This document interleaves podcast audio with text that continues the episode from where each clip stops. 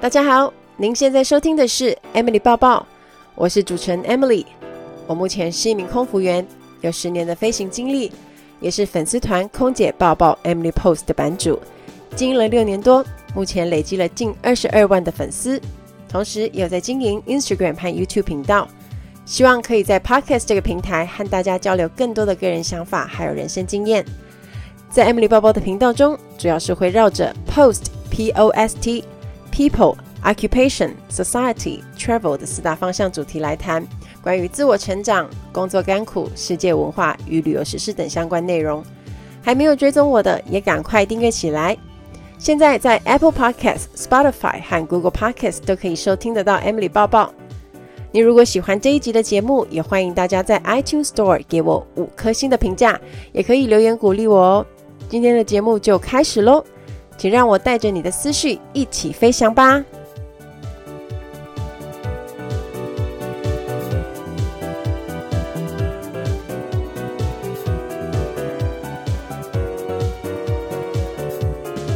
我们照惯例先来阅读一则 iTunes Store 的留言。T I U Y Y H H 这位听众说：“咬字清晰，整个台风稳健，很能感受到你的自信心，很喜欢你的内容。”好，谢谢这位听众的鼓励跟支持。咬字呢，也是最近去上了周振宇老师的课程之后，我特别留意的部分。我自己也是还是持续在练习中，因为希望透大家可以透过我的咬字清晰，然后没有影像的情况下，你还是可以听懂我在说什么。我觉得每一则留言对我来说都是非常大的动力，让我可以继续做好内容。那我们今天要迈入第三集喽，我会继续努力。而且先预告一下，今天真的非常的精彩，大家一定要仔细好好的听。当然，也欢迎大家可以持续留言给我。上一集我们说的是如何培养表达能力，然后我也收到粉丝私讯我说，之前的工作要面对孩子，那有时候跟家长沟通。也很常反思自己的表达能力和方式是不是有问题，所以会产生对方听不懂啊、误会、解读错误。那上一集的节目呢，谈表达让他学到很多。那我特别告诉他说，其实要确认对方有没有完全理解自己想表达的东西，你其实可以借由对方的回应得知。举个例子来说，我们在飞机上服务的时候，在面对客人乐乐等的描述当中，我们都会先倾听。然后我们再从客人的话当中去抓重点，把大意讲给客人听，那确保我们没有互相误会。然后我觉得问问题的方式去确认也是一个很直接的方式，而且我们沟通的过程最终的目的就是要解决事情嘛，所以我觉得这样的方式是蛮有效率的，提供给大家可以做参考。然后这个礼拜其实我真的还蛮忙的，好爆炸哦，就是整个行程。因为我有影音拍摄，有外拍，然后还要进棚拍摄商品，我拍到头非常昏，真的是蛮累的，可是也很充实。可是这周已经快过完了，所以觉得这个礼拜自己很有点神力，做了好多的事情哦。当然也要继续学写一些好玩的故事给大家看。如果有发了我的 IG 的朋友，应该有注意到，就是我在 IG 发了一个有钱阿拉伯一家人搭飞机的故事，就是爸爸妈妈搭头等舱，然后小孩子搭商务舱，佣人搭经济舱，然后因此我就问大家有关异国文化的事情，就调出了很多很好玩的回应。很好笑的是，粉丝说有前男友是印度人，也是 Muslim，可是在台湾都会大吃猪肉。不敢让爸妈知道，不然会被杀。而且还有另外一个粉丝说，家里的应佣是回教徒，不吃猪肉，可是却吃火腿和培根。就是 我觉得很有趣，都是不知不觉被猪肉改变人生的故事。大家有兴趣也可以去我的 IG 看一下。然后这个礼拜呢，有一个很重要的行程，也很好玩，就是我去上了一个 Podcast 节目，叫做《你好，欢迎登机的访谈》。主持人是我的前同事袁心。如果你有在听 Podcast，他的节目还蛮红的，应该有一些人已经认识他。那虽然我跟袁心之前从来在公司都没有见过面，可他跟我的连接非常特别，因为他也是看我的粉丝团和部落格长大的，而且他称我为空服界的妈祖，我整个笑死，就是有一种明灯在照耀大家的感觉。他是跟我同一年加入国泰航空的。然后我们在录访谈节目很好玩，因为我们有很多的共同话题。其实我们录节目录了一个半小时，可是就是闲聊，还讲了很多有的没的。而且他蛮厉害的哦，因为他做足了功课。然后因为他是我的忠实粉丝，他把大家想知道关于我的问题呢，都做足了功课，然后很认真的问我。然后我也是掏心掏肺的回答，所以我觉得节目一定很精彩，我自己也非常期待。那如果我没有记错，他跟我说应该会是在八月十号上，所以到时候大家一定要听报。然后我在这边也会，我在我的平台上也会分享连接，到时候大家一定要听那一集。好，那我们今天呢要来谈一个大多数人会非常有兴趣的主题，也是也是我经营自媒体以来多年被问爆的题目，就是。如何加强英文口说能力？怎么变强啊？如果你想学第二外语，要怎么学才会进步比较快啊？大家很很喜欢问我有没有仙丹可以吃，所以我今天呢要来跟大家分享的这个主题是如何学会一种外语。很多人对学英文啊，加强英文口说和英文能力如何进步，其实都很有兴趣，而且我们其实从小到大一直在学。但还是有很多人觉得自己的英文不够好啊，还有一票人觉得自己学很久，怎么到现在还是学不会，或者是没有办法开口讲。我一直觉得学语文外语这件事情有很多的迷思，比如说发音一定要很标准才行吗？或者是要背很多单字吗？文法真的好难哦，是不是不懂就完了？是不是用错了我就没办法再继续学习这种？可是语言就是一个工具啊，我觉得除非你有要做学术研究，或者是你有特殊的专业需求，否则我们用语言是要来跟别人讲话沟通，所以别人听懂你想表达的才是最重要的。而且其实像我自己都在外商公司工作，然后我在飞机上碰到各国的客人，他们讲的发音也很有自己的风格啊，也不是每一个人讲的文法都很准确。好像像比如说我遇到印度客人，他们在讲 whisky 的时候，就是那个酒 whisky，他们都会把 w 发咬舌的音，所以他都会 whisky whisky，然后他就会这样子 give me give me whisky whisky water。就是就是威士忌 加水，是他们最爱喝的组合。然后我一刚开始上线飞的时候，我听到这个音，我也是诶愣了几下，想说 V 是我听错了嘛？后来我就很习惯，他们就会念 whisky 念成 whisky，然后 give me give me sister，然后头还会一边一直晃这样子。所以其实就是要去习惯不同的发音，然后可是我们就算彼此念的不一样，可是我们还是有办法沟通。然后还有另外一个迷思，就是要不断的疯狂背单字。我觉得其实不太需要盲目拿起单字本就一直背。事实上，很多很难的单字其实根本用不到，或者你也背不起来。然后我们就是为了考试背，背了就忘了。大家回想一下，你高中时候背的那些英文单字，有多少是你有在用，或者是你还记得的呢？是不是很少？可是你不会因为那些很难的单词就没有办法开口说话吧？所以日常生活单碰到的单字还是会比较实用。我觉得可以先看看自己要达成什么样的学习目标，然后再去找相关的素材下手，因为比较可能常用到，相对来说也会比较有兴趣。那在谈学习方法之前，我觉得有一个东西更重要，就是。你要学习一个语语言前，你一定要做的就是目标设定，而且目标一定要设得非常具体哦。举例来说，你学习英文是想要通过检定考，你想要出国旅游使用，还是是你有工作上的需求，你要跟外国人一起工作等等。比如说，我一看开始学英文啊。我一刚开始学韩文是希望在一年后，比如说我去韩国旅游的时候，我可以应付日常日常的生活对话。我去买东西呀，去餐厅吃饭呐，我都可以用韩文的简单跟店员说，这样我就觉得是一个很成功的目标。那你有目标设定之后，你就可以在学习的过程当中定期去检视自己有没有进步，然后你也会有更有动力去达到目标。所以你开始学之前，我请大家可以先花点时间想想你自己的目标，然后写得越具体越好。很多人可能只会写说啊，我希望英文变好，口说会变好，这种的目标就很广广泛。你要先想想你希望英文达到什么样的程度，然后你要给自己多少的时间去做。所以你目标设定呢，你可以改成嗯，我希望英文可以在口一口英文口说可以在一年内进步。然后我可以应征到某某外商的国外业务这种。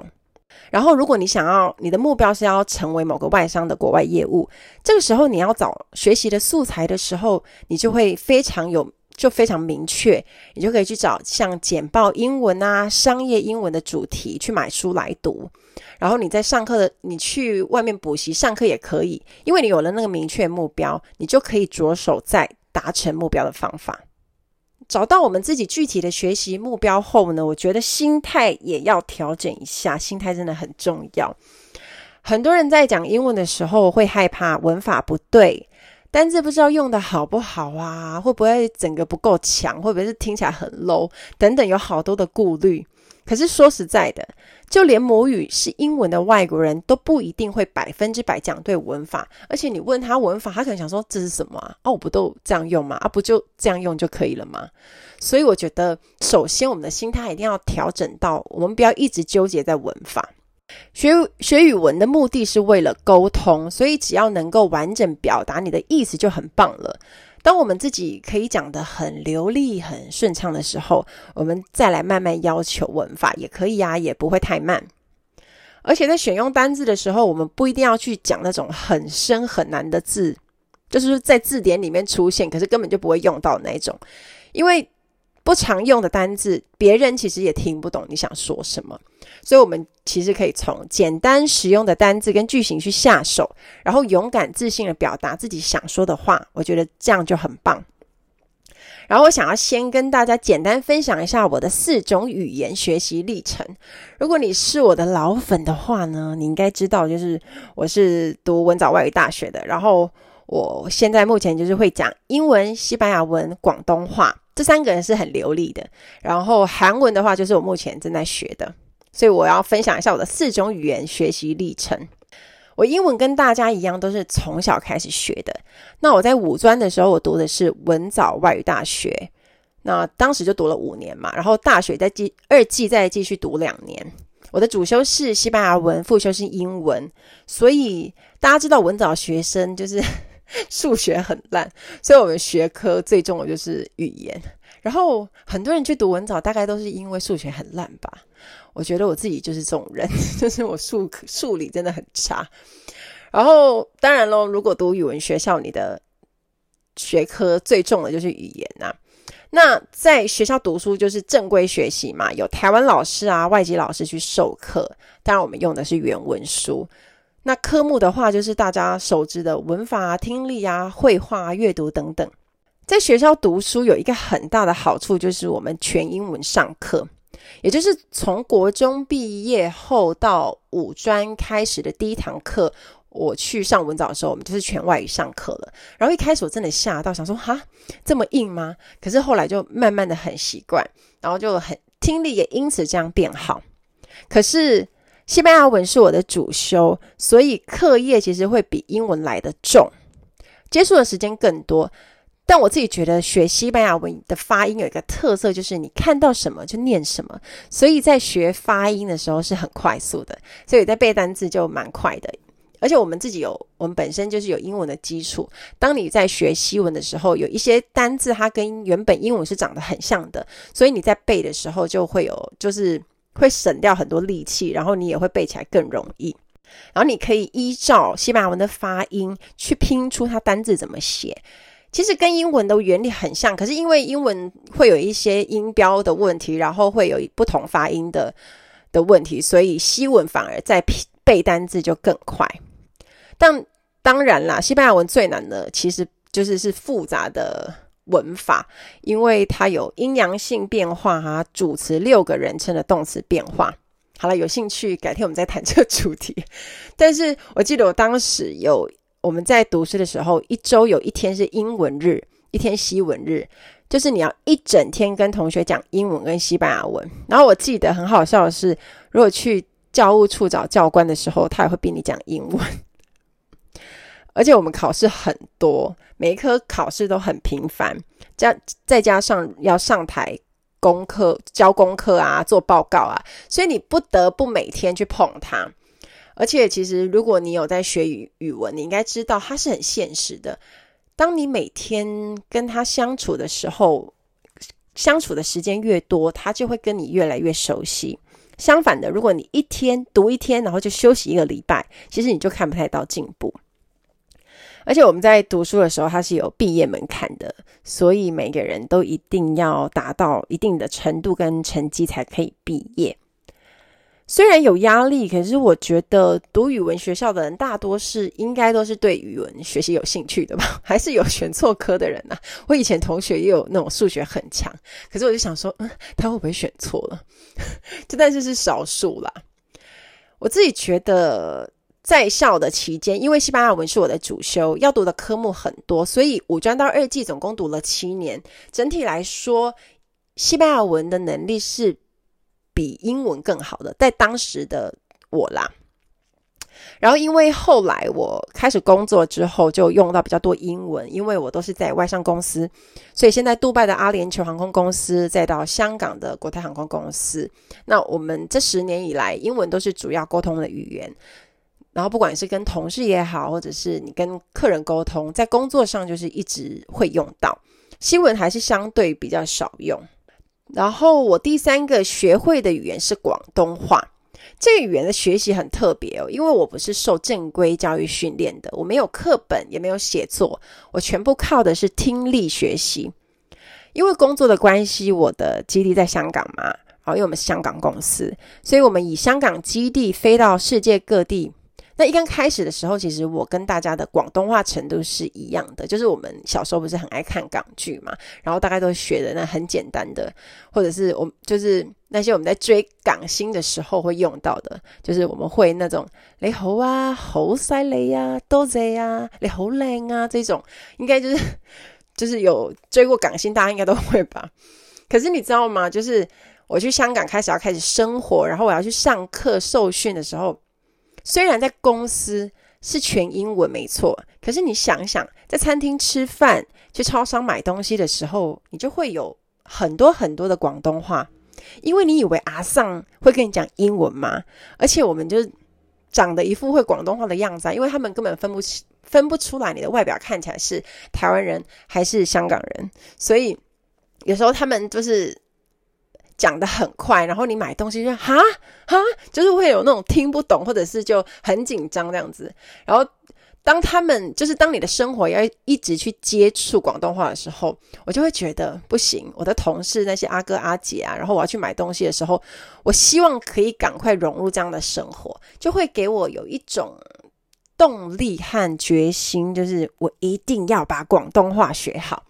所以呢，当时我每天在受训，虽然都要读考试的东西，但我都会做一件事情，就是利用晚餐时间在房间追港剧，而且我一边吃饭，就是至少追个一集，我每天都会看。然后我看到我的室友进来，就看到我悠闲的在看港剧，他整个傻眼，想说：“哎，啊，明天不是要考试吗？Emily 怎么那么有闲情逸致？”然后他心里的 OS 想说：“哦，不愧是。”之前是在，就是之前是在是前组员，有在杜拜上过班，果然不一样。这样没有，其实我只是为了要赶快学好广东话。然后我在看的过程呢，其实我听到很不错、很生活化的句子，我就会按暂停，去跟着学他们的语调跟发音，然后我再继续看。然后也是真的蛮好看的啦，就是很很好笑。就这样看了几个月，然后我就开始飞行。接下来呢，就是。一连串的考验，为什么呢？因为我们公司的组员是以亚洲人为主嘛，像台湾人、香港人、韩国人、日本人、印尼人等等，以香港人为最大宗、最多数。所以每次上班的时候呢，都会听到广东话飞来飞去。因为其实香港人跟香港人其实不会讲英文的，他们一定就像我们跟台湾人、台湾人对台湾人不可能讲英文一样的意思啊，一定是讲自己的母语。所以飞机上的会话。你就会一直接触到，然后他们就会一直讲广东话，所以我也自己尽量会跟香港同事试着用广东话去聊天。而且啊，最妙的是，很多的客人都会觉得你一定会，所以他对你有很高的期待，他不断会用广东话轰炸你。比如说，你可能问他说：“Would you like something to drink？”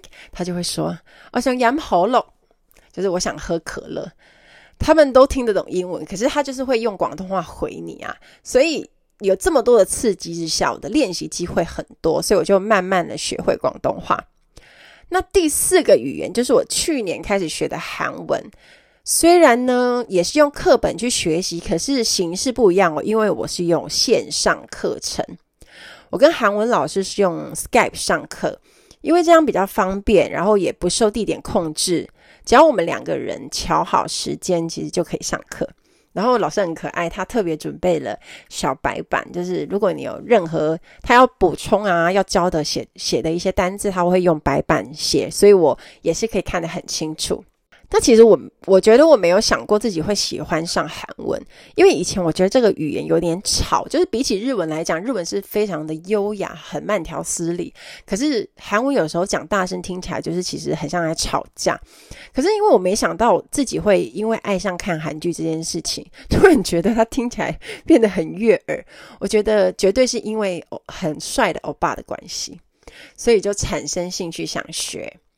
然后那时候刚好有合作的补习班找上我，所以我就开始了线上课程学习。可是只有学习了一阵子是合作的，之后我都是自己付钱的。一直到现在，我还是持续有在上。那我学了四种语言以后，我觉得学习方法很重要，就是每个人你要找出适合自己的练习方法，你持之以恒去做，这样子你才会有比较明显的进步。那因为我自己是听觉型的学习者，我喜欢也很习惯用听的学习方式。像我刚刚说的广东话，我是不是就是大量去听学习？我没有任何的参考资料，就是我不会去，我没有看书，也没有去上课。那我觉得这个对我来讲是很快的学习方法。那接下来呢，我也即将跟大家分享几个我觉得。不错的练习方法，就是我觉得可以加速自己学会一种语言的快速方法，然后也算是四个语言当中我都有共同使用的练习法。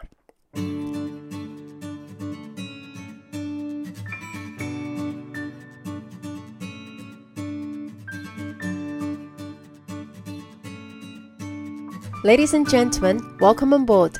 This is your in-flight service manager, Emily speaking. 欢迎来到航空小知识单元。在今天的航空小知识单元，我们要教的字叫做 crew meal。crew 是组员，meal 是餐点，所以 crew meal 合起来就是组员餐。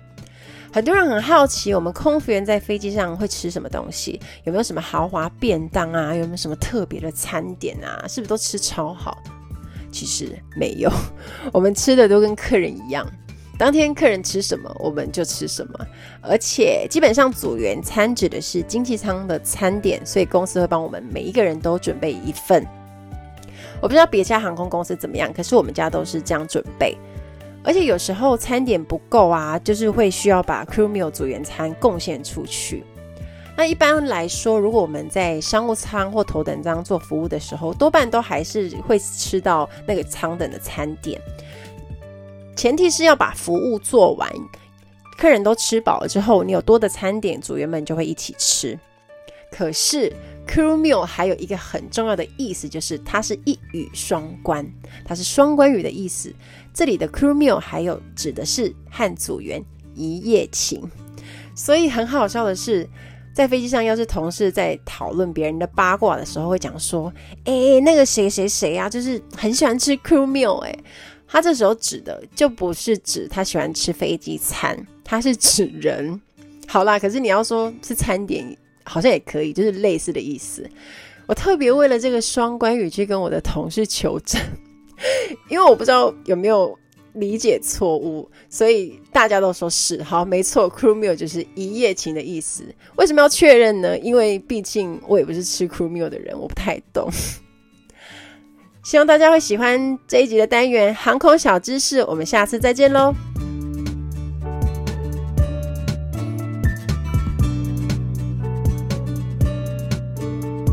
那接下来呢，我也即将跟大家分享几个我觉得不错的练习方法，就是我觉得可以加速自己学会一种语言的快速方法，然后也算是四个语言当中我都有共同使用的练习法。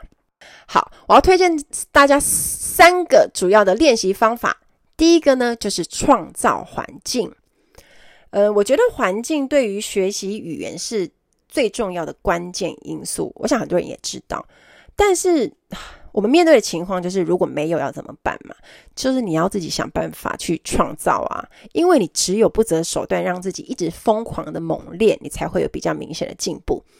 那你要怎么去创造环境呢？比如说，如果你正在学英文，是利用下班后的进修，那你就不能只有在上课的使用、上课的时间使用，因为这样太少了。你可以尽量让自己有一点的时间沉浸在英文里，比如说起床后，你就开始听英文歌，然后你要通勤上班搭捷运的时候，你就可以听英文广播。晚上回家吃饭啊，你想要看电视，你可以看网络，你也可以看。比如说 HBO，让自己的大脑呢一直沉浸在那个英文环境里。当然，如果你在上课的时候可以用英文跟老师直接对话是更好，或者你就是可以找英文不错的朋友跟你一起练。因为创造环境的目的是要训练语感，去熟悉那个语言它的讲话方式、腔调，然后让大脑很习惯。这样子你，你你在模仿的时候你会更有方向。而且，其实你也不用管。你的歌曲广播听得懂多少？最重要的其实不是要让你听懂，诶，就是要让你泡在那个环境里面。而且我觉得我的广东话进步很快，有一个很大的原因是因为环境。当然咯，因为我的工作环境有很大的关系。可是因为我去大量跟同事对话练习啊，呃，去茶餐厅吃饭啊，去买东西都要用到听和说的机会多，当然进步就会快。可是我在学英文跟西班牙文的时候，我也不是在当地学的，我也是在学校学啊，也是要想办法一直帮自己创造环境。所以我以前就是会很习惯在打电脑打报告的时候，我会一边播放西班牙文广播去听，然后我在坐公车去上学的时候，我就会听西班牙文歌。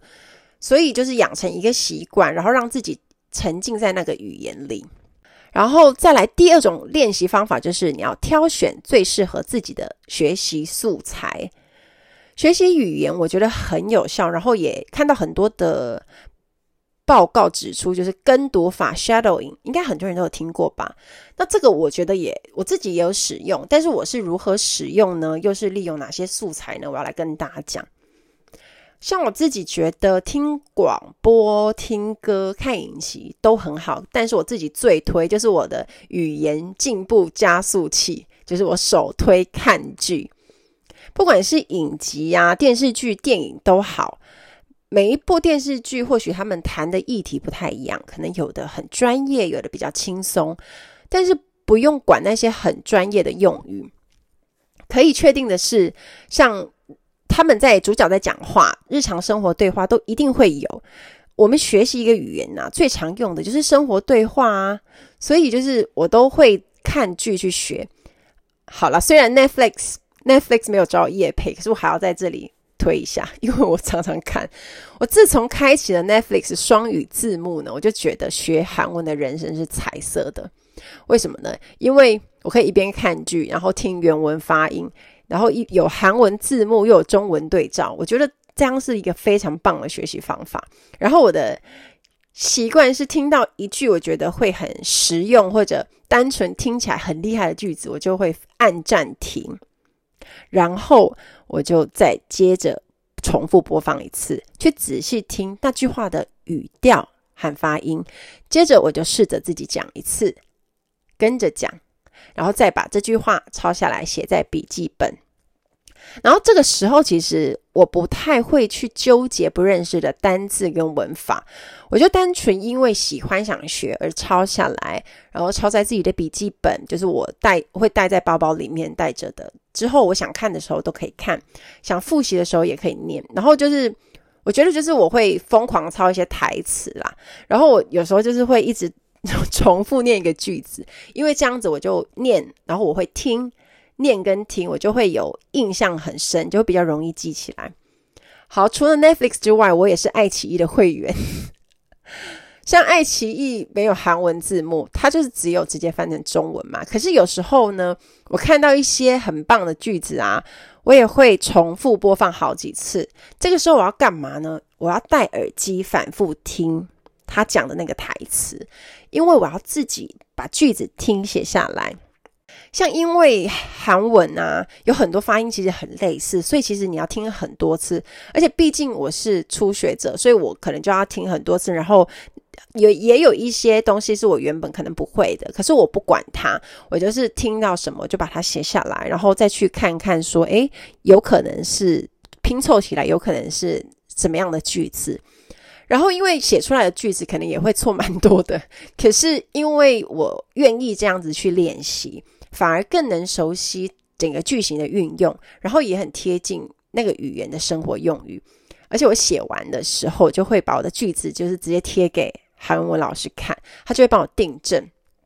而且从从这样子的学习方式，其实你也可以因此而就是意外得到很多，就是你会学到说，诶，原来就是他们在讲这句话的时候是这样用的。那当然我，我我刚谈的，我学广东话看剧也是这种方式。可是因为我广东话从零开始学，是九年前的事情，哇，就好久。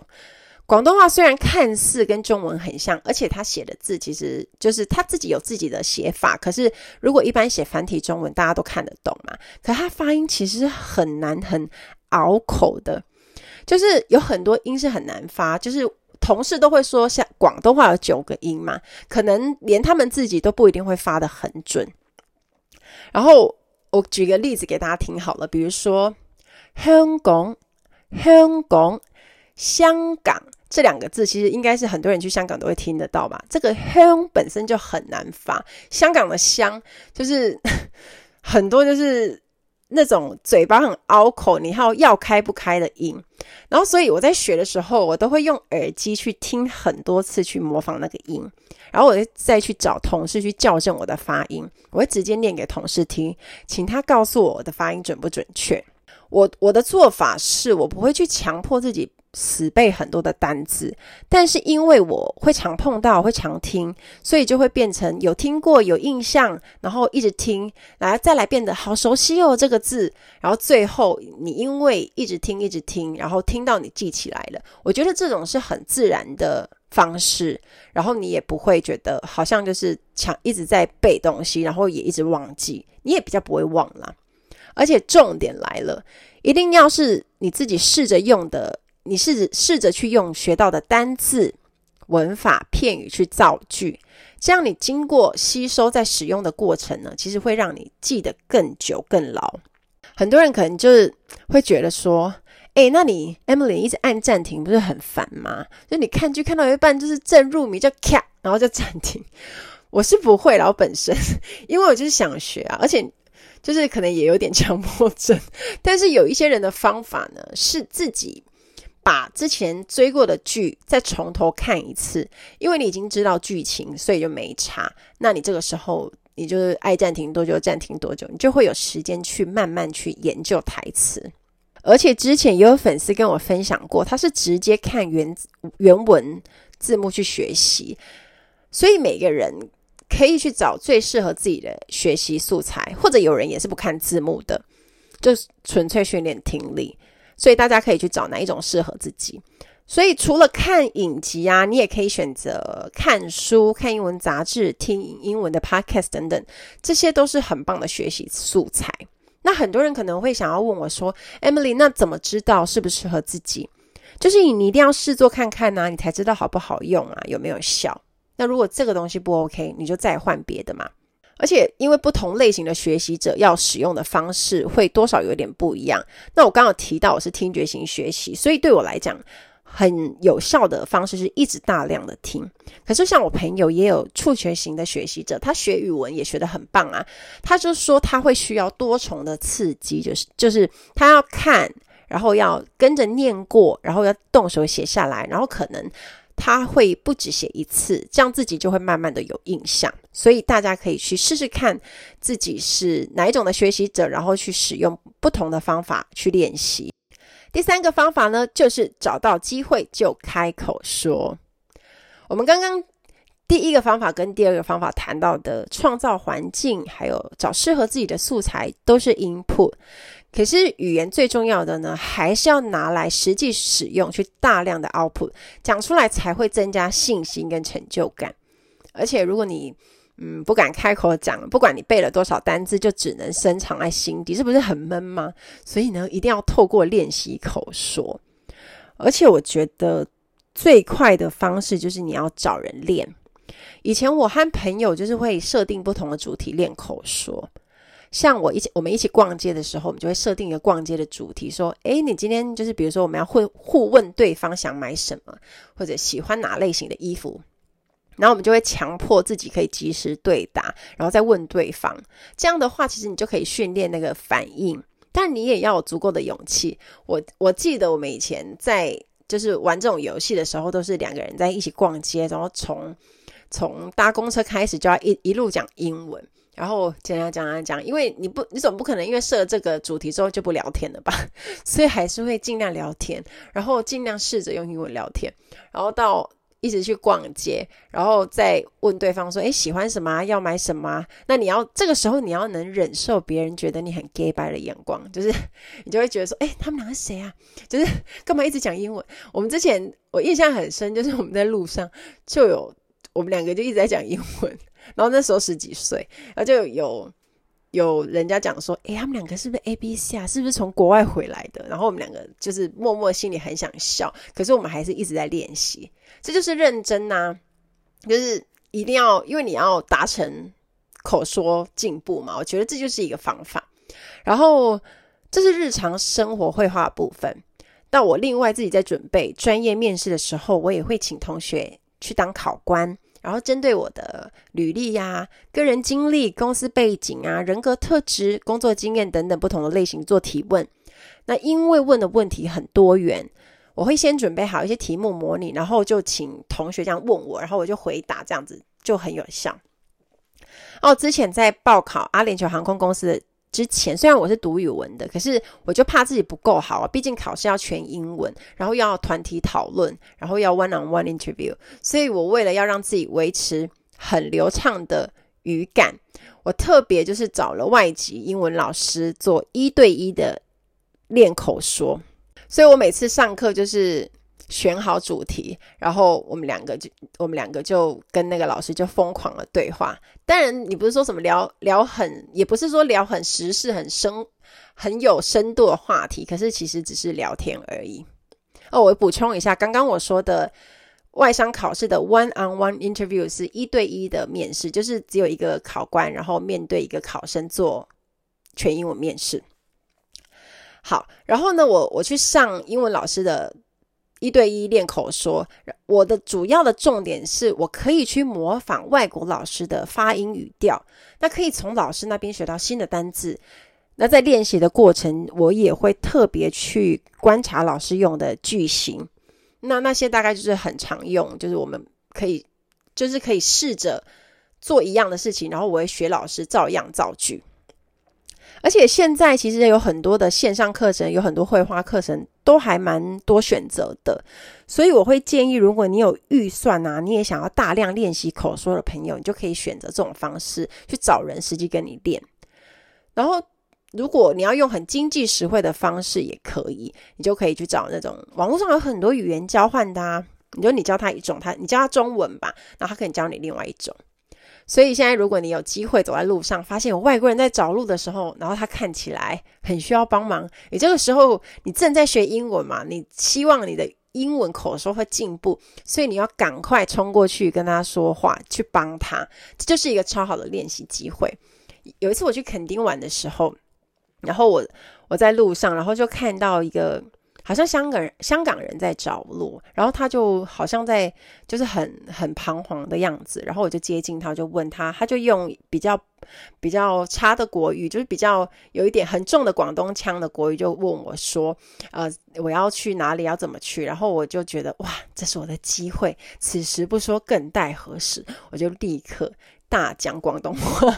我就是就是把握机会练习啦，我就跟他讲，然后他就马上吓到说：“哇塞，你广东话很好诶！”我说：“还好还好，因为我在那边工作，就是这几年有有学好这样子，就是一般会话没问题啦。”这样，然后他就很开心，也觉得很温暖。那我觉得学习语言，你自己会了之后，你自己讲也会很有成就感，然后也可以帮助别人，就是会把握一些练习的机会去做。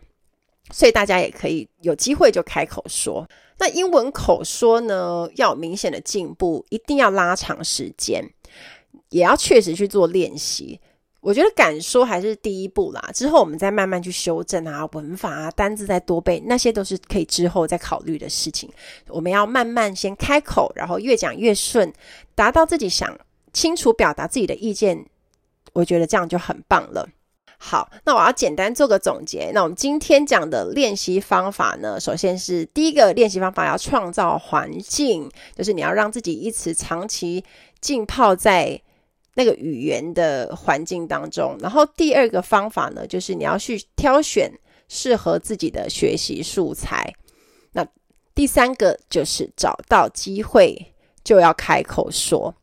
如果你一直在担心文法，反而什么也说不出口。语文是很现实的，如果你没有环境，要想办法自己去营造，常去碰它呢，就会变得很熟悉。我觉得透过自己觉得有趣的方法，你学习才会变得更有动力。然后敢开口就是成功的第一步。《浪漫金师傅二》里面，金师傅说了一句我觉得很棒的话，在这边送给大家：放弃的瞬间就会开始找借口，认为能做到的瞬间就会开始找办。希望大家听完今天的 podcast 都有学习和收获。想要有进步，拿出行动力开始做才是最重要的。因为你喜欢、有兴趣，学习就不会太有压力。让学习的过程有趣，才能持之以恒。如果你开始试着用这些方法练习，随时可以跟我分享你的学习过程哦。或者你也有专属于自己的学习语言独门加速器，也欢迎留言跟我说哦。期待大家跟我分享。听完今天的节目，如果你有想法和问题，也欢迎到我的粉丝团或者 Instagram 找我，只要搜寻“空姐报报 Emily” 就可以找到我。你也可以截图这一集的节目，分享到你的 Instagram 的现实动态上面 tag 我，让我知道你有在收听，也让我知道你对 Emily 爸爸的看法哦。最后，感谢大家收听这一集的节目，真的非常的感激。如果你喜欢今天的节目，也欢迎帮我在 iTunes 评分中留下五颗星的评价哦。我们下一集再见喽，拜拜。